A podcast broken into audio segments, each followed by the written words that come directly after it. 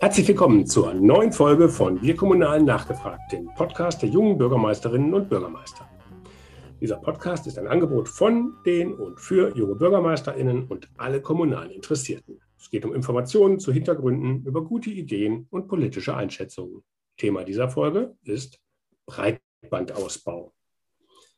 Das Netzwerk Junge BürgermeisterInnen ist ein eigenständiges Netzwerk unter dem Dach des Innovators Club der kommunalen Ideenschmiede des Deutschen Städte- und Gemeindebundes. Mein Name ist Henning Witzel und ich leite das Berliner Büro der jungen Bürgermeister. Bevor wir jetzt aber loslegen, möchte ich euch noch den Unterstützer dieser Folge vorstellen. Es ist ASK Berlin, Deutschlands einzige Kommunikationsagentur mit Tarifvertrag. ASK Berlin entwickelt Kampagnen, die ihr Ziel erreichen konzipiert und organisiert Events digital und analog, schreibt und produziert Publikationen, auch für das Netzwerk Junge Bürgermeister, und bringt ihre Kommunikation auf den richtigen Weg. Kurz gesagt, ASK Berlin macht Inhalte zu Botschaften. Ganz herzlichen Dank für die Unterstützung. Nun zu meiner heutigen Gesprächspartnerin. Anja Genetsch ist zuständig für kommunale Kooperationen in der Region Mitte-West bei der Unternehmensgruppe Deutsche Glasfaser. Die Deutsche Glasfaser plant, baut und betreibt hauptsächlich anbieteroffene Glasfaser-Direktanschlüsse für Privathaushalte und Unternehmen. Seit über zehn Jahren arbeitet sie beim saarländischen Telekommunikationsunternehmen Inexio, das seit Mai 2020 Teil der Unternehmensgruppe Deutsche Glasfaser ist. Und in dieser Zeit hat sie nach eigener Schätzung schon über 1000 Bürgermeister, Land- und Landräte kennengelernt, die meisten in Rheinland-Pfalz. Hallo Anja. Hallo, schönen guten Morgen. 1000 Rathauschef kennengelernt zu haben, das ist ja schon mal eine Hausnummer. Das wären ja drei Jahre lang jeden Tag einen anderen Bürgermeister treffen. Kommt das ungefähr hin? Das kommt in der Tat hin, wobei es natürlich länger als drei Jahre gedauert hat, die Kollegen kennenzulernen. Aber ähm, ja, das passt und äh, ich sage immer scherzeshalber, ganz Rheinland-Pfalz kennt meinen Namen, wenn auch noch meinen alten. Also ich habe äh, seitdem geheiratet aber ich bin äh, in, bekannt wie ein bunter Hund, wie man so schön sagt. Sehr schön. Unser Thema ist der Glasfaserausbau.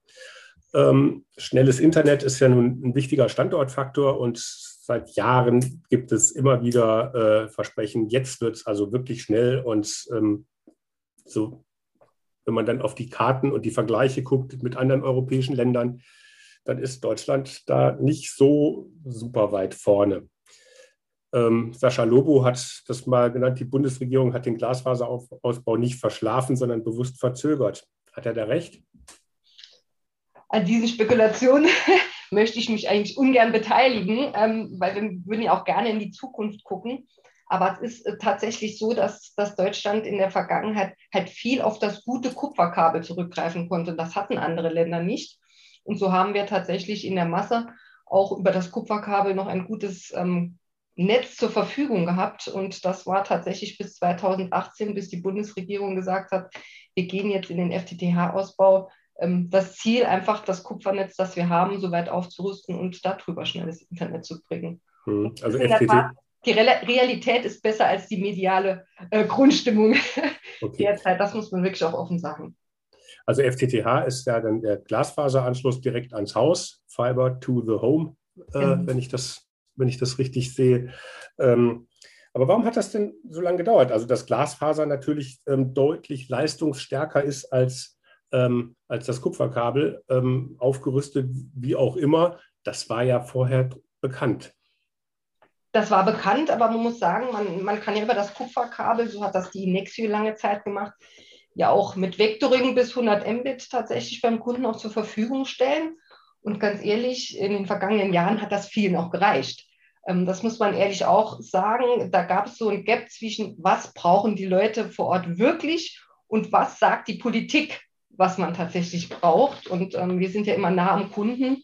Und die Kunden waren jahrelang auch mit Bandbreiten ähm, zwischen 25 und 100 Mbit zufrieden.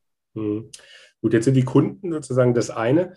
Ähm, das andere ist dann natürlich ne, nicht alle brauchen sozusagen diese super äh, hohe, hohe Leistung, aber ich sage mal, im Gesundheitssektor, wenn ich dann irgendwie auf dem Land bin und eine Röntgenaufnahme verschicke ähm, äh, und dann wegen der niedrigeren Bandbreite dieser eine kleine Punkt, der dann irgendwie ähm, bei der bei der Röntgenaufnahme eigentlich hätte schon ein Vorwarnzeichen sein können, dann aber nicht übermittelt wird, weil die Bandbreite zu niedrig ist, dann ist das natürlich ein Problem. Das heißt, ich brauche, es ist ja klar, ich muss ich jetzt nicht alle Straßen so bauen, dass es Autobahnen sind, ähm, aber ich muss natürlich schon eine gewisse Infrastruktur halt haben, weil halt es Bereiche gibt, die das dann doch brauchen. Aber da kann man dann natürlich schlecht trennen oder kann man das dann trennen, dass man ähm, Glasfaseranschluss nur für die, die es brauchen und die anderen bleiben beim Kupfer oder ist das dann nicht dann auch wieder unwirtschaftlich? Also in der Vergangenheit war das in der Tat so, dass wenn es äh, Unternehmen in Orten gegeben hat, die unbedingt einen Glasfaseranschluss benötigt haben, haben diese auch einen bestellt bei uns als Firma. Also mussten dann natürlich äh, dementsprechend mehr bezahlen, aber das war schon der Fall. Aber heute, ähm, auch mit den neuen Bauverfahren, die durchaus ja auch äh, günstiger sind als äh, ein klassischer Tiefbau, sind wir tatsächlich in der Lage, auch wirklich jeden im Ort anzuschließen äh, mit einem schnellen Anschluss, ohne dass wir noch auf das Kupfer zurückgreifen müssen. Hm. Jetzt spielt ja Kommunen beim Ausbau von schnellem Internet äh, eigentlich die entscheidende Rolle. Ähm, nicht, weil sie es immer selber ausbauen, dafür gibt es ja dann auch dann die Partner wie, wie, wie euch. Ähm, aber ne, es ist für die Kom Kommunen, es gab mal äh, einen Autor, der hat das dann ähm, Dableibensvorsorge genannt, auch gerade für den ländlichen Raum, dass man da halt dann ähm, einfach investiert in, in seine eigene Kommune, in seine eigene Infrastruktur. Welche Fragen müssen sich denn Kommunen stellen, die jetzt ähm, noch vor dem äh, Ausbau stehen, ähm, bevor sie sich dann an Unternehmen wie zum Beispiel euch oder auch an Mitbewerber wenden? Ähm, sie sollten sich auf jeden Fall im Vorfeld fragen, ähm, habe ich überhaupt einen Bedarf? Weil es gibt in, de, in der Tat auch noch Orte, man glaubt es kaum, die sagen uns ab, weil die sagen, sie haben keinen Bedarf nach Glasfaser. Also schon auch mal ein bisschen äh, hören, was die Bürger draußen auch sagen. Gibt es schon den Bedarf äh, nach wirklich schneller Glasfaser? Ähm, haben nat natürlich die Unternehmen nachher auch die Wirtschaftlichkeit, das Projekt durchzuziehen? Weil das ist am Ende natürlich, wäre es schade, wenn man so ein Mammutprojekt auf die Füße stellt und nachher äh, fragen die Bürger nicht nach dann muss man sich damit auseinandersetzen, äh, dass es tatsächlich tiefbaumäßig ein Mammutprojekt werden wird. Es werden viele ähm, Anfragen für Genehmigungen kommen. Ähm, man muss sich damit auseinandersetzen, dass immer auch mal was schiefgehen kann. Das will ich auch nicht verschönigen. Ähm, wir haben so viele Baustellen draußen. Ich glaube, das kennt auch jeder Bürgermeister, wenn er nur einen Straßenzug baut. Erstens mal, wie lange es dauert und dass immer was schief geht, weil es sind einfach auch Menschen, die draußen bauen. Das ist ganz wichtig und ähm, es ist einfach, es dauert eine gewisse Zeit lang. Also, dass man sich darauf einstellt, ähm, eben schon angesprochen, es ist ein Mammutprojekt und ähm, das muss man im Kopf auch wirklich verstanden haben. Mhm. Vielleicht nochmal zu dem Bedarf. Ja. Ähm, also wenn ich mir jetzt so vorstelle, viele auch Ältere, die dann sagen, ach, ne, so Internet, das ist neue Zeugs, das brauche ich ja eigentlich gar nicht ähm, sind aber dann gleichzeitig dieselben, die sagen, ups, meine Kinder sind alle weggezogen und die kommen hier nicht hin, weil sie haben ja auch überhaupt keine, und die Enkel kommen mich gar nicht besuchen, weil äh, bei Oma und Opa gibt es überhaupt keinen vernünftigen Internetanschluss. Ähm, und dann kann man das alles nicht machen. Ähm, und gleichzeitig natürlich auch die Kinder sind weggezogen ähm, aus dem Ort, ähm, weil sie gar keinen Arbeitgeber gefunden haben, weil die meisten Arbeitgeber jetzt natürlich auch, gerade jetzt zum Thema Corona äh, mit Homeoffice, ähm, ähm, haben es ja dann auch nochmal viele erlebt. So. Und dann sage ich, dann bleibt zwar mein eigener Bedarf immer noch, den, ich brauche es eigentlich nicht, aber eigentlich braucht es mein Ort. Und diese Verantwortung, kann man die denn auf den Bürger sozusagen dann eigentlich übertragen oder müsste man da nicht einfach sagen, Moment mal, also doch der Ort braucht das äh, und deswegen ist es auch wichtig, dass es dann jeder Einzelne hat, damit es für alle insgesamt bezahlbar ist. Das ist ein guter Punkt. Ähm, wir versuchen dann natürlich auch die Gemeinschaft so ein bisschen anzupacken. Und das, das gelingt uns in der Tat ähm, sehr gut, aber nur dann nicht mehr, je größer die Orte werden. Also in kleineren Orten, das merken wir, da gibt es immer die Gemeinschaft. Da, kann, da gehe ich rüber zum Oberkarl und sage, Opa, komm, äh, mach doch mit, das ist für unseren Ort. Also da hat man eine richtige Gemeinschaft und ein Wir-Gefühl. Wenn man natürlich dann aber in Vorstädte geht, ähm, ist dies schon, ist dies schon viel, viel schwieriger. Aber es ist so, dass wir mittlerweile, da kann ich auch so einen Schwenk erzählen, wie es vorher bei der Inexi war und jetzt bei der Deutschen Glasfaser. Wir bieten wirklich ein Produkt an zu einem Preis, das nicht viel Unterschied ist zu dem, was die Leute heute in der Regel bezahlen. Und wenn man dann sagt, ich kann meine Immobilie damit aufwerten, das ist es nämlich letzten Endes, dass man sagt, ähm, für später auch, man will sein Haus vielleicht auch mal vererben irgendwann an die Kinder, die vielleicht jetzt weggezogen sind, aber in späteren Jahren vielleicht doch nochmal die Vorteile von ländlichen Regionen erkennen, dann habe ich das Glasfaser im Haus und ähm, ich kann eigentlich alles mitmachen. Also da geht es tatsächlich nur noch darum, die Ängste abzubauen. Und dafür sind dann, ja, braucht man gute Vertriebler, um tatsächlich das an, dann auch an den Mann und an die Frau zu bringen. Aber mhm. es sind in der Regel auch nicht nur die Jungen, die einen Anschluss buchen. Ähm, auch bei den Infoveranstaltungen viele ältere Leute, das unterschätzt man immer, die haben zwar viele Fragen, aber die lassen sich auch wirklich gut überzeugen, weil sie mittlerweile, gerade nach Corona, ähm, wo viele Verwandte einfach nicht mehr immer zu Besuch kamen, sondern nur noch Videokonferenzen stattgefunden haben, die haben wirklich den Mehrwert erkannt. Mhm. Jetzt zum Preis nochmal. Also ihr habt ja, ja, mit einem Gesamtinvestitionsvolumen, muss man vielleicht dazu sagen, die Unternehmensgruppe ähm, Deutsche Glasfaser gehört in zwei Investmentfonds. Ähm, es gibt also ein Gesamtinvestitionsvolumen von sieben Milliarden Euro, habe ich gelesen. Ähm, und damit wollt ihr sechs Millionen Glasfaseranschlüsse mittelfristig in ganz Deutschland ausbauen.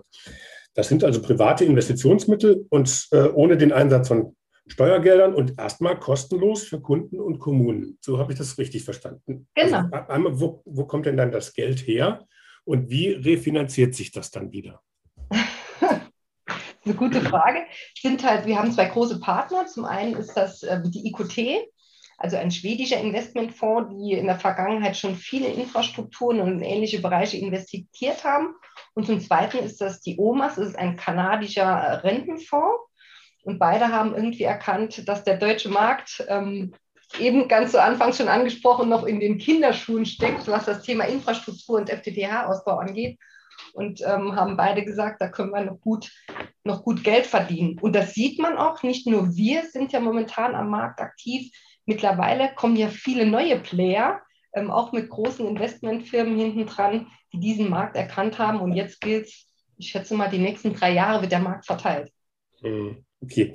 Jetzt vielleicht nochmal ganz konkret zu den Angeboten an Kommunen. Es gibt ja da, wenn ich es richtig gesehen habe, mehrere Varianten. Also einmal den klassischen privatwirtschaftlichen Ausbau, ähm, wo die Kommune euch quasi unterstützt bei der Akquise, ähm, da auch mit ähm, als Infrastruktur ähm, profitieren kann. Ähm, und was bietet ihr dann noch an? Was, was gibt es noch für Möglichkeiten?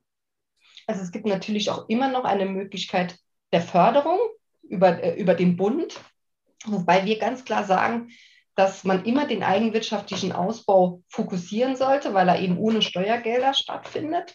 Und der geförderte Ausbau ist unserer Ansicht nach ähm, das Mittel, dass man wirklich eine Vollversorgung für eine Kommune hat. Weil hier sprechen wir tatsächlich ähm, von irgendwelchen Höfen oder wie wir immer sagen, ja, Milchkanne irgendwo. Ähm, die sind in der Regel ganz schwierig eigenwirtschaftlich anzuschließen. Aber eine, eine Kommune hat ja immer den Willen, tatsächlich die ganze Kommune auch mit schnellem Internet zu versorgen. Und dieses Konstrukt eigenwirtschaftlich plus gefördert kann tatsächlich nachher der Weg zum Vollausbau sein. Also das heißt, ähm, eigenwirtschaftlich da, wo es sich sozusagen für euch lohnt und oder dann den, andere, genau. ne, oder, den, ne, oder den, den Anbieter lohnt und äh, dann den Bauernhof, wo man irgendwie die zwei Kilometer Leitung hinbuddeln muss, ähm, was der selber natürlich nicht ähm, mit einem Vertrag dann halt irgendwie wieder reinspielen würde jemals. Genau. Ähm, das wird dann gefördert. Genau. Und gerade für diese, diese außenstehende Gehöfte, da gibt es vielfältige Möglichkeiten. Das, das Land Baden-Württemberg will jetzt sogenannte Voucher tatsächlich machen, dass gerade die außengelegenen Gebiete ähm, Geld dafür bekommen, dass sie angeschlossen werden können. Oder wir haben ein ganz tolles Projekt, können Sie im Internet gerne mal nachlesen. Da haben mehrere sich zusammengetan und haben selbst an unsere Leitung angebuddelt ähm, und konnten so angeschlossen werden. Also auch das gibt es. Es gibt Eigeninitiativen. Ähm, das war in Coesfeld, glaube ich, Gemeinde Senden. Also auch das gibt es und da sind wir auch offen für alles. Mhm. Okay, also das heißt, die haben sozusagen dann ähm, den Weg bis, zu, bis da, wo ihr sozusagen noch ausgebaut habt. Genau. Das haben die dann selber übernommen quasi. Genau. Okay. Ähm, was kann denn da jetzt eine Gemeinde machen? Ähm, also welche Voraussetzungen müssen denn jetzt insgesamt gegeben sein in so einer Kommune, dass ihr mit dem Ausbau loslegt? Also für uns ist ganz wichtig, dass wir einen partnerschaftlichen Angang haben. Also wir ähm, schließen ganz gerne einen Kooperationsvertrag, in dem wir einfach Eckpunkte unserer Partnerschaft festhalten. Und ähm, ganz wichtig sind uns hier die Bauverfahren an der Stelle. Ähm, weil wir möchten ja e erstens wirtschaftlich den Ort erschließen und wir möchten möglichst schnell auch die Baustelle äh, für die Bürger dann auch ähm, errichten und wieder abbauen. Also wir bauen immer minimalinvasiv, das heißt, wir bauen zwischen 40 und 60 Zentimeter, das heißt dann mindertief oder glasfasertief kann man auch sagen. Und das ist ein sehr schnelles Bauverfahren, weil in der Regel wollen wir, dass wenn wir ähm, eine Einfahrt zum Beispiel von einem Haus müssen vorne im Gehweg verlegen, also wir verlegen ausschließlich im Gehweg, dass wenn der morgens rausfährt und mittags von der Arbeit kommt, dass da einfach wieder alles befahrbar ist. Und das geht eben nur, wenn man wenn man schnelle Bautechniken hat. Was wir noch brauchen, wenn wir den Kooperationsvertrag haben, ist immer eine Mindestquote.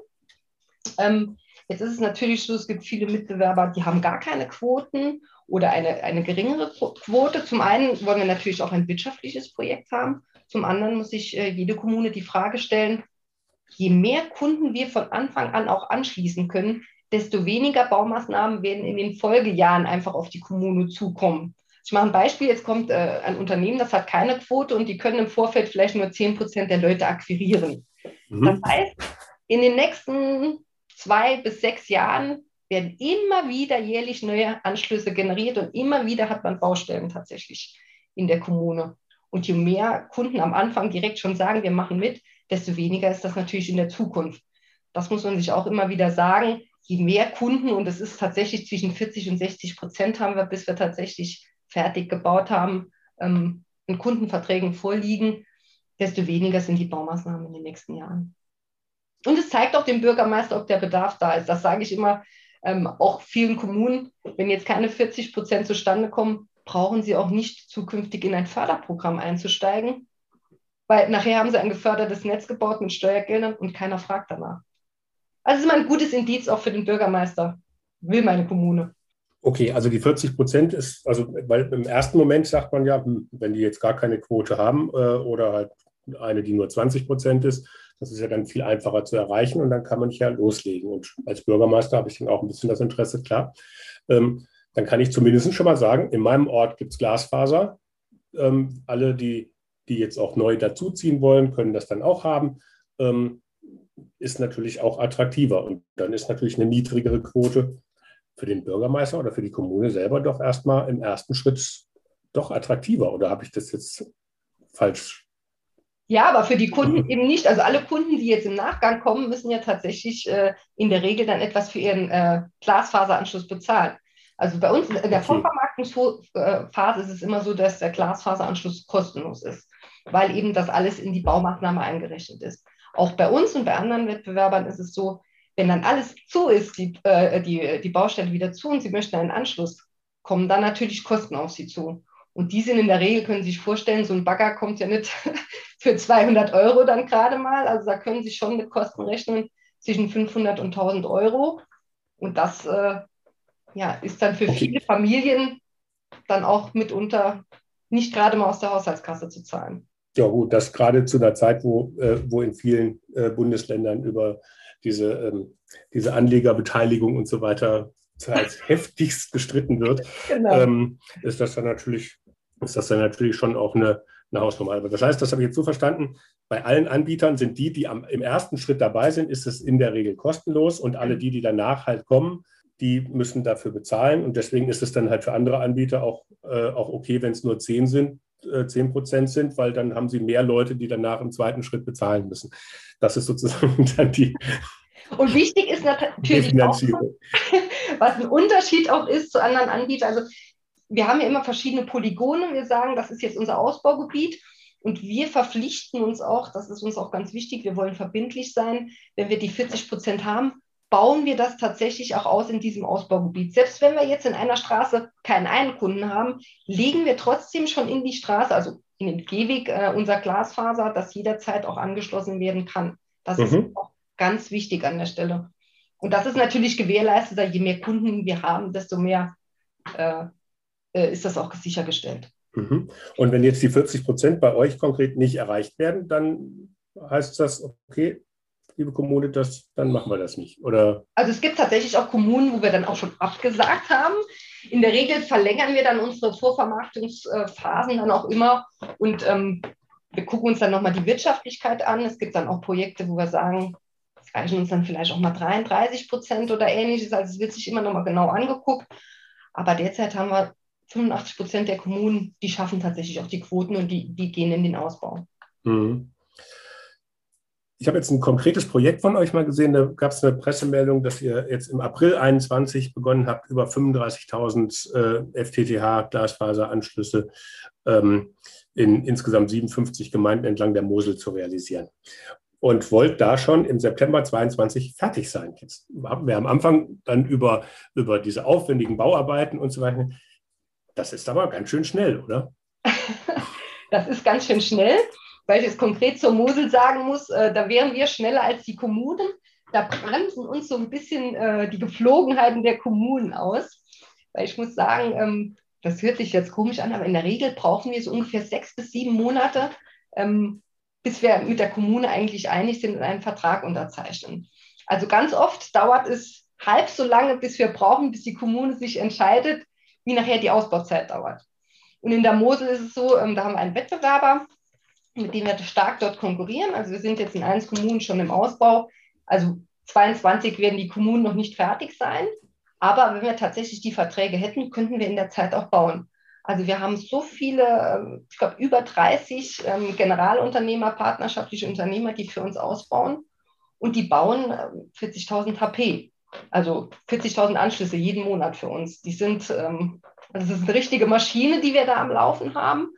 Und können tun wir das schon. Also wir haben gute Bauunternehmer entgegen ähm, der landläufigen Meinung, es gibt zu wenig Kapazitäten. Wir haben uns gute Kapazitäten gesichert, auch aus dem Ausland. Ich weiß, in Deutschland, da gibt es eben nicht genug. Mhm. Ähm, aber schaffen kann man das vom zeitlichen Aspekt. Okay, das heißt, bei euch ist auch nicht das der, ähm, der Punkt, weil ne, die Kapazitäten sind ja ganz oft ähm, das Problem. Also wenn es jetzt, ähm, wenn man es jetzt selber irgendwie Bauprojekte dann halt als Kommune hat, dann gibt es keine Kommune, die ich kenne, die sagt, das, äh, das läuft alles ganz super, sondern in der Regel sucht man äh, und schreibt aus und hat für manche, für manche äh, Gewerke teilweise gar keine Angebote ähm, was natürlich auch schwierig ist, wenn man dann irgendwie ein Haus ohne Aufzug baut äh, mit, mit, acht Stockwerken, ähm, weil man halt keinen findet, der das irgendwie, der sich dann auch bei, bei gerade bei kleineren Projekten bewirbt. Mhm. Ist, aber das ist dann bei euch egal, ob ihr dann jetzt das in kleineren Kommunen oder auch in größeren macht. Ähm, weil normalerweise sagen ja auch so Baufirmen, also kleine Kleckersachen, die machen wir dann lieber nicht. Wir wollen lieber auch da, äh, wo wir irgendwie in kurzen äh, kurze Wege und so weiter haben und wollen eigentlich gar nicht so sehr dies, das auf dem Land machen. Aber normalerweise ist das ja auch für die dann nicht so attraktiv. Aber das, das ist bei euch. Nicht so. Also sie haben Kontingentverträge und in der Regel ähm, sind den kleine Kommunen auch lieber, weil die sind viel flexibler, kleine Kommunen. Ne? Also auch bei uns merken wir schon in der Verhandlung, ähm, dass sie viel schneller entscheiden können. Ich vergleiche jetzt mal, wir, wir sprechen auch äh, mit Städten wie in, der, wie in der Stadt Saarbrücken oder in der Stadt Krefeld da ist das natürlich viel schwieriger, unsere Bauverfahren an den Mann zu bringen. Die haben schon festgesetzte ähm, Regeln, die man einhalten muss. Und unsere Bauunternehmer sind in ländlichen Regionen total zufrieden. Okay, aber ähm, ihr habt euch jetzt ja auch stark auch auf, ländlichen, auf den ländlichen Raum irgendwie konzentriert. Ähm, jetzt ist es dann ein Vorteil, dass eine, eine, kleine Verwaltung vielleicht gar nicht so professionell aufgestellt ist in vielen Bereichen wie jetzt die äh, in Krefeld oder in, in Saarbrücken, also in der Großstadt? Ähm, normalerweise sagt man oder besteht ja eigentlich die Gefahr, dass eine kleine Verwaltung mit so einem Projekt vielleicht eher überfordert ist, weil man das ja eben nicht so oft macht. Ähm, aber das hört sich jetzt genau anders an. Genau. Dadurch, dass wir partnerschaftlich an die Sache rangehen und äh, tatsächlich auch sowohl von unserem KV-Team immer jemand ansprechbar ist, als auch ein Projektleiter vor Ort ist, klappen die Projekte echt super. Also ich kann es ja aus der Vergangenheit halt eben sagen, in, in, in Rheinland-Pfalz ähm, gibt es ja die einzelnen Ortsgemeinden, wo die Ortsbürgermeister, ich sage jetzt nicht mehr als Hobby nur Bürgermeister sind, aber es ist halt anders als in größeren äh, Regionen. Da ist halt immer noch jemand von der Verbandsgemeinde involviert, vom Bauamt, aber das läuft einwandfrei. Also ich bin wirklich, ich bin sowieso ein Fan vom, vom ländlichen Raum seit äh, zehn Jahren unterwegs und ähm, ja, es ist immer ein schönes Gefühl, einfach auch äh, ja, die ländlichen Regionen, denen was mhm. zu tun. Aber das ist in Rheinland-Pfalz jetzt speziell auch so. Also ich meine, Rheinland-Pfalz ist ja so ein bisschen ein Sonderfall mit den Verbandsgemeinden, äh, die ja eigentlich über 2000, also 2300 selbstständige Gemeinden haben. Ähm, die dann aber, wo es nur 41 verbandsfreie und dann 129 Verbandsgemeinden gibt, da sind dann die 2300 eure Ansprechpartner oder dann die 129? Die Kann ja eigentlich gar nicht sein, weil sonst könntest du ja gar nicht 1000 Radcoaches kennengelernt haben. Genau, es sind tatsächlich die 2300, ähm, die unsere Ansprechpartner sind, auch diejenigen, die unsere Kooperationspartner sind. Aber die äh, Genehmigung, die reichen wir natürlich bei der Verbandsgemeinde ein. Dort sitzt das jeweilige Bauamt, mit dem wird das immer abgestimmt. Ähm, da ist natürlich die Kompetenz in den einzelnen Ortsgemeinden nicht vorhanden. Aber der Ansprechpartner ist dann der Ortsbürgermeister oder Stadtbürgermeister, der dann genau. in den verbandsangehörigen äh, Kommunen sozusagen dann. Und dort gehen wir auch in den Gemeinderat. Wir sind jetzt das Netzwerk junger Bürgermeister. So von der groben Einschätzung, bei 1000, bei, bei 1000 äh, Fallzahl 1000, äh, glaube ich, kann man da ja schon, schon ganz gut äh, von reden. Es ist ein Vorteil, solche Projekte äh, mit einer Kommune, mit einem jungen Bürgermeister zu forcieren, weil vielleicht auch eher ein Digitalprojekt von einem jungen Bürgermeister ja, erwartet wird von den Leuten oder auch weil er es selber von sich, von, von sich erwartet oder ist das egal? Ähm, dadurch, dass ich hauptsächlich alte Bürgermeister hatte, in Rheinland-Pfalz gibt es gar nicht so viel. Wirken, aber es ist in der Tat ein Vorteil. Also ähm, die Erklärung, warum es denn überhaupt vonnöten ist, schnell ins Internet zu bringen, die kann man direkt mal wegschieben und weglassen, weil das weiß ein jeder junger Bürgermeister. Und ein junger Bürgermeister, der ist immer noch so voller Tatendrang und der hat auch viele Ideen, was vielleicht ein Alter nicht hat, allein ähm, durch das Thema Digitalisierung. Also es geht ja auch darum, die Quoten zu erreichen. Wie kann ich das tun? Wie finde ich Multiplikatoren? Mache ich hier mal eine Facebook-Gruppe? Mache ich hier mal irgendwas? Und das ist halt bei jungen Bürgermeistern viel einfacher, weil die sehr viel Input noch mit einbringen und sagen, das könnten wir so machen und das könnten wir so machen. Also ich möchte nicht sagen, dass die alten Bürgermeister ähm, das nicht gut gemacht haben, ähm, aber mit einem Jungen ist es einfach viel einfacher. Also muss ich wirklich äh, zugeben. Mit Frauen funktioniert es auch immer ganz gut, aber da gibt es kaum welche. Ja, wie gesagt, da ist also Rheinland-Pfalz ist sowohl was Frauen als auch was, was junge Bürgermeister äh, betrifft eher ein bisschen unterdurchschnittlich. Ähm, aber aber das liegt vielleicht das an der Struktur, weil es halt, ähm, man ja, macht halt nicht hauptamtlich, äh, man muss neben seinem Job noch machen und äh, wenn man jung ist, hat man dann meistens noch junge Familie und äh, andere mhm. Prioritäten. Ich glaube, damit ja. hat es viel zu tun. Ja, aber äh, also in Bayern zum Beispiel ist es so, dass es da auch relativ viele Kommunen hat, gibt, auch viele kleine Kommunen, die dann in so Verwaltungsgemeinschaften dann irgendwie äh, teilweise zusammenarbeiten. Ähm, und da ist es auch bei haupt- und ehrenamtlichen Bürgermeistern fast gleich äh, was jetzt zumindest ähm, der, also die, die Anzahl der Jungen äh, betrifft und auch das Verhältnis Männer-Frauen gibt es auch ganz viele ähm, ehrenamtliche, junge ehrenamtliche Bürgermeisterinnen. Ähm, also das, ja, dann liegt das, vielleicht noch an dem Bundesland. Das, ja, es ist ja auch, ne, es gibt eh, also eine äh, Bayern, Baden-Württemberg, Hessen gibt es deutlich mehr junge Bürgermeister als in, als in anderen Bundesländern. Ähm, das, glaube ich, hat eher was mit, mit der Tradition von Direktwahlen und so zu tun. Mhm. Ähm, und dass da, dass da dann halt die, die Jungen vielleicht auch einen strategischen Vorteil haben auf die, auf die, auf die längere Zeit, wenn man das mit Direktwahlen macht. Mhm. Vielleicht nochmal zum Thema Förderprogramme. Ja. Ähm, da war ja ähm, also allgemein sehen die Förderprogramme die Kommunen ja oft mit ganz gemischten Gefühlen, ähm, weil auf der einen Seite ähm, brauchen sie Geld für dringend notwendige Investitionen, aber andererseits wird oft beklagt, jetzt war gerade Hauptversammlung Städte- und Gemeindebund, da war das Thema auch nochmal ähm, sehr deutlich, ähm, dass die Programme eigentlich einen, auch einen sehr hohen bürokratischen Aufwand verursachen und eigentlich besser die Kommunen grundsätzlich äh, besser ausgestattet werden. Also da sind Beispiele, dass dann, ne, wenn ein Schulhallensanierungsförderprogramm vom Bund oder auch von den Ländern aufgenommen dann kommen halt immer alle Kommunen, während dieses Programm läuft und müssen dann, sage ich mal, ihre Schulhalle sanieren, obwohl sie vielleicht eher äh, in Glasfaserausbau dann ähm, noch, noch investiert hätten. Ähm, aber das geht halt nicht, weil da gibt es dann in dem Moment vielleicht gerade nicht den, den, den Fördertopf. Und umgekehrt gibt es dann was für kommunale Kinos, aber dann gerade nicht in dem Moment für die Schulen, wobei es vielleicht in der einen Kommune doch besser wäre, jetzt erstmal die Schule anzugehen.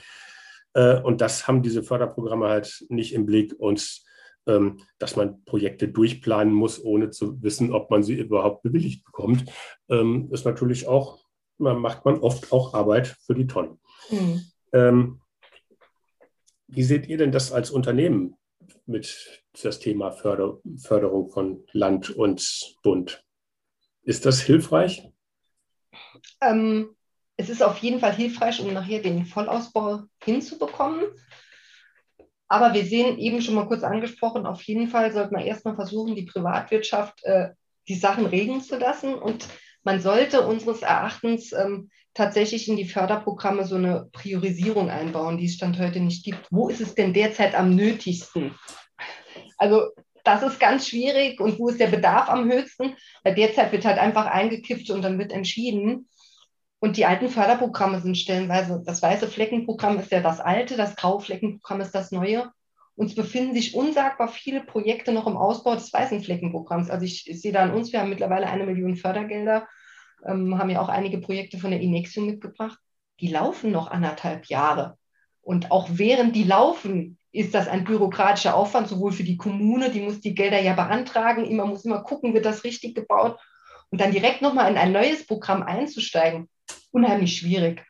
Also von daher, ich kann derzeit nur jeden, jedem raten, äh, die nächsten anderthalb, zwei Jahre mal zu gucken, den Markt regulieren zu lassen, zu gucken, was wird gemacht. Und dann, wenn es 2023 soll ja die Aufgreifschwelle auch erhöht werden, dass man dann, wenn auch alle weißen Fleckenprogramme mal fertig gebaut sind und auch die Tiefbaukapazitäten ähm, tatsächlich daran nicht mehr gebunden sind, dann nochmal in ein richtiges Förderprogramm einzusteigen und zu gucken, was ist denn jetzt noch übrig und das mache ich dann. Also, also das Parallele, das ist mhm. Chaos meines Erachtens. Also das habe ich jetzt richtig verstanden. Du plädierst jetzt dafür zu sagen, erstmal zu gucken, was man jetzt äh, privatwirtschaftlich genau. äh, jetzt umzusetzen, was irgendwie umzusetzen ist und die Förderprogramme erstmal warten zu lassen. Ähm, und ähm, dann zu gucken, weil das weil ist eben ja mal angeklungen, dass du gesagt hast, da sind jetzt auch einige andere ähm, ähm, ähm Unternehmen in den Markt eingetreten und da ist, wird wahrscheinlich auch so habe ich es jetzt äh, richtig verstanden, über die nächsten über die nächsten Jahre auch so ein bisschen eine Marktbereinigung dann auch dann stattfinden. Also gerade prügeln sie sich noch alle. Äh, ja. Das heißt, das ist für die, für die Kommunen dann eigentlich ganz attraktiv, weil sie dann wahrscheinlich im Zweifel eher attraktivere Konditionen dann auch kriegen und für die, und für die Kunden natürlich auch. Ähm, und in drei, vier, fünf Jahren hat vielleicht dann der ein oder andere Investmentfonds das Interesse verloren oder sagt, die Rendite reicht mir nicht, dann steigt Oder es gibt nur noch einen, oder, wo alle einem gehören. Genau. Oder, oder, alle, oder, oder alle werden von einem aufgekauft und dann, dann steigen die Preise und dann freut sich irgendjemand, die Rentner in Kanada oder in Australien freuen genau, sich. Dann. Oder sonst wo. Okay, und dann kann man dann aber ja wieder auf die Fördermittel dann halt zu. zu genau, also auf jeden Fall die, die, nächsten zwei Jahre würde ich immer sagen, äh, einfach mal abwarten. Also nochmal, es gibt bestimmt Regionen, wo sich vielleicht keiner hin verirrt, die ganz am Rand, ich sage das nur von Polen liegen oder so, wo halt nicht irgendein Weitverkehrsnetz ist. Äh, den rate ich das natürlich nicht, aber viele Gebiete werden einfach ein Angebot in den nächsten zwei Jahren eigenwirtschaftlich erhalten können, weil es wurde viel über Fördergelder gemacht. Es sind die Kabelverzweige aufgerüstet worden. Also in ganz vielen Orten liegt schon ein Glasfaserkabel. Das heißt, es muss nur noch der Ort an sich erschlossen werden. Ähm, also ich kann nur jedem raten, jetzt erstmal zu warten und nicht in irgendeine aktionistisches äh, Handeln einzutreten. Was, es würde es eigentlich ähm, schwieriger machen. Mhm. Also ich sehe es jetzt in, in, in, Bayern. Bayern hat ja zu dem äh, Bundesförderprogramm noch ein eigenes ähm, Gigabit-Programm tatsächlich rausgebracht. Und ähm, die Bayern waren immer schon so, wenn es ein Programm gab, haben die innerhalb kürzester Zeit alle Kommunen durchgejagt ähm, durch das Programm. Und da stoßen wir momentan so an unsere Hürden. Ganz viele Orte, die wir eigenwirtschaftlich machen würden, ähm, wollen, sollen in die Förderung gehen. Und da sage ich immer, lass doch das Steuergeld Steuergeld sein, eigenwirtschaftlich. Man kann es ja versuchen, wenn man die 40 Prozent wirklich nicht erreicht, kann man es immer noch in die Förderung bringen. Ähm, aber da tickt Bayern wie so oft, ist auch nicht böse gemeint, einfach ein bisschen anders. Und ähm, da müssen wir jetzt auch gucken. Aber die sind halt sehr, sehr weit, was das Thema Förderung angeht und sehr förderwillig. Und durch das eigene Programm, das ist auch nicht ganz so ein ähm, bürokratisches Hindernis wie das Bundesförderprogramm. Also das geht einfacher zumindest. Das macht die Hürde dann geringer. Okay. Ähm, Gibt es denn Regionen, wo du sagst, die sind besonders breitbandaffin oder in Deutschland, wo, wo man sagt, also da wird's ganz, da wird das jetzt nicht mehr lang dauern und dann ist das, äh, dann ist das mit Glasfaser irgendwie, was sind denn die, die Vorreiter in Deutschland, äh, was das Thema Glasfaser an, angeht? Also die also ich kann ja nur von uns sprechen, weil wir den ländlichen Raum eben fokussieren, im Gegensatz zu anderen Anbietern. Dort, wo die deutsche Glasfaser ähm, seit einigen Jahren unterwegs ist, also sage ich mal Niedersachsen, Nordrhein-Westfalen, die sind schon sehr, sehr weit, was das Thema angeht. Ähm, die haben schon viel gemacht. Ähm, ansonsten, der Osten hängt so ein bisschen hinterher, würde ich mal sagen, auch, auch gar nicht böse gemeint. Da sind halt wenig Infrastrukturen in der Vergangenheit gewesen. Da merken wir jetzt, dass wir sind viel im Harz unterwegs. Äh, Thüringen ist interessant. Also das sind alles so Sachen, die jetzt vermehrt kommen. Rheinland-Pfalz ähm, ist ein gutes Gebiet, würde ich sagen. Da sind auch wirklich die Bürgermeister offen. Saarland haben wir ja angekündigt, wollen wir von den Haushalten 300.000 eigenwirtschaftlich erschließen. Das ist natürlich unser Heimatland, sage ich mal. Da sind wir gut vernetzt und Saarland ist ja auch so klein. Gut, bei 300.000 Haushalten im Saarland, das ist, wie viel Prozent reden wir da? Das sind, das, sind, das sind doch schon über 40 Prozent, oder? Ja, weit mehr, weit mehr. Also es gibt dann nur noch die Städte, die wir nicht machen. Also Saarland 900.000 Einwohner ist, ne? Ungefähr. Genau. Das ist dann ganz schon eine Menge. Ja, ist schon eine, Riesenmenge, die wir da machen wollen. Also da, das konnten wir, das ist ein ganz schönes Projekt. Ähm, das Land hat alle Schulen ausgeschrieben, also über 320 Schulen. Ähm, die haben das nicht über die Landkreise gemacht, sondern über das Land. Und wir hatten das damals gewonnen, das Projekt mit der Inexio. Und das war halt ein schönes Synergieprojekt. So kamen wir in ganz viele Orte, wo wir vorher noch nicht waren und haben jetzt die Möglichkeit, tatsächlich synergetisch dann auch den ganzen Ort anzuschließen. Wie ist das eigentlich, ähm, kommt mir gerade die Frage auf, ähm, mit, mit den ganzen kommunalen Liegenschaften oder auch die Schulen und die Bauhöfe und die Rathäuser und so weiter? Ähm, wenn die dann angeschlossen werden, zählen die dann zu diesen, bei diesen 40 Prozent dann mit und die werden zu den gleichen Konditionen dann angeschlossen wie, wie, ein, wie ein Privathaushalt oder wie ist das da bei euch? Ähm, die zählen mit tatsächlich, aber die haben andere Konditionen, weil das dann bei uns unter Gewerbe läuft. Aber wir haben äh, tatsächlich für die Kommunen dann auch ein gesondertes Angebot, also Sonderangebote, ähm, die die buchen können und die auch sehr attraktiv sind. Also gibt es einen Hauptanschluss, der ist dann ein, ein wenig teurer, ähnlich wie ein Geschäftskundenanschluss und alle Nebenanschlüsse sind dann ähnlich wie ein Privatkundenanschluss. Okay. Ja, Schlussfrage. Jetzt versuchen wir noch mal einen Blick in die Zukunft zu werfen. Ähm, das äh, steht im Podcast eigentlich fast immer am, am Ende. Ähm, wo steht denn Deutschland in fünf Jahren beim FTTH-Ausbau und welchen Anteil hat euer Unternehmen und die Kommunen und natürlich besonders die Kommunen von jungen Bürgermeistern am dann Erreichten? Das ist eine gute Frage. Also wir werden wesentlich weiter stehen als heute. Warum? Weil wir Stand heute die schwersten Gebiete zuerst machen. Also das, was richtig lange dauert, ländliche Regionen, was am schwersten auszubauen ist, wird dann schon ausgebaut sein und dann werden tatsächlich nur noch die Städte übrig sein und das wird relativ einfach zu machen sein. Ähm, wichtig für uns ist, ich denke, wir werden, also wir werden weiter Marktführer im Thema FTTH sein und vor allem Marktführer, was den ländlichen Raum angeht. Das ist ja so unser Ziel und das haben wir uns auf die Fahne geschrieben. Natürlich werden wir, gerade jetzt, weil es so viel Wettbewerb gibt, irgendwann, nach zwei, drei Jahren ist auch der ländliche Raum irgendwann abgegrast, dann überlegen müssen, gehen wir auch mal in die Vorstädte, machen wir vielleicht auch mal größere Gebiete. Aber nach wie vor, ähm, das Schwierigste kommt jetzt und in drei Jahren ähm, werden dann nur noch unseres, unseres Erachtens die großen Städte übrig sein und dann mal gucken, wie weit die Großen dann sind, was die machen. Okay. Und jetzt, ähm, was wird das? Also es wird ja auch immer viel von ähm, ähm, Gleichheit der Lebensverhältnisse und so weiter äh, geredet. Jetzt gerade nach Corona ähm, prognostizieren ja schon die ersten Experten ein, ein Ran aufs Land, ähm, ähm, weil viele festgestellt haben, wenn ich im Homeoffice bin, dann gucke ich doch dabei lieber äh, in einen Wald als auf eine Stadtautobahn. Ähm, wird das sich da auch nochmal äh, forcieren, weil es dann auf dem Land besser ausgebaut ist mit dem, mit dem Glasfaser? Das glaube ich auf jeden Fall. Auch das Thema Entschleunigung spielt da eine große Rolle. Ich glaube, ähm, die letzten zehn Jahre hat jeder nur Vollgas gegeben und ähm, jetzt merkt man so langsam, ähm, was tatsächlich äh, die ländlichen Regionen für einen Vorteil haben. Und wie du so schön sagst, das Thema Homeoffice hat uns im letzten Jahr gezeigt, eigentlich egal, wo wir arbeiten, in den vielen Berufen, wir können effektiv arbeiten. Und ganz klar, gucke ich lieber draußen äh, der Kuh zu, wie sie grast, äh, als wenn ich äh, die Fenster zumachen muss, äh, weil ich irgendeinen Lärm draußen habe. Und ähm, das werden die Kommunen auch merken. Sie werden merken, es werden sich Neubaugebiete ansiedeln, äh, die Fluktuationen werden wegkommen. Und wenn sie dann Glasfaser anbieten können, dann kommt endlich auch mal nochmal Leben in die Orte. Vielleicht gibt es dann auch nochmal Kneipen, die es heute nicht mehr gibt. Ja, dass einfach nochmal mehr Leute da sind.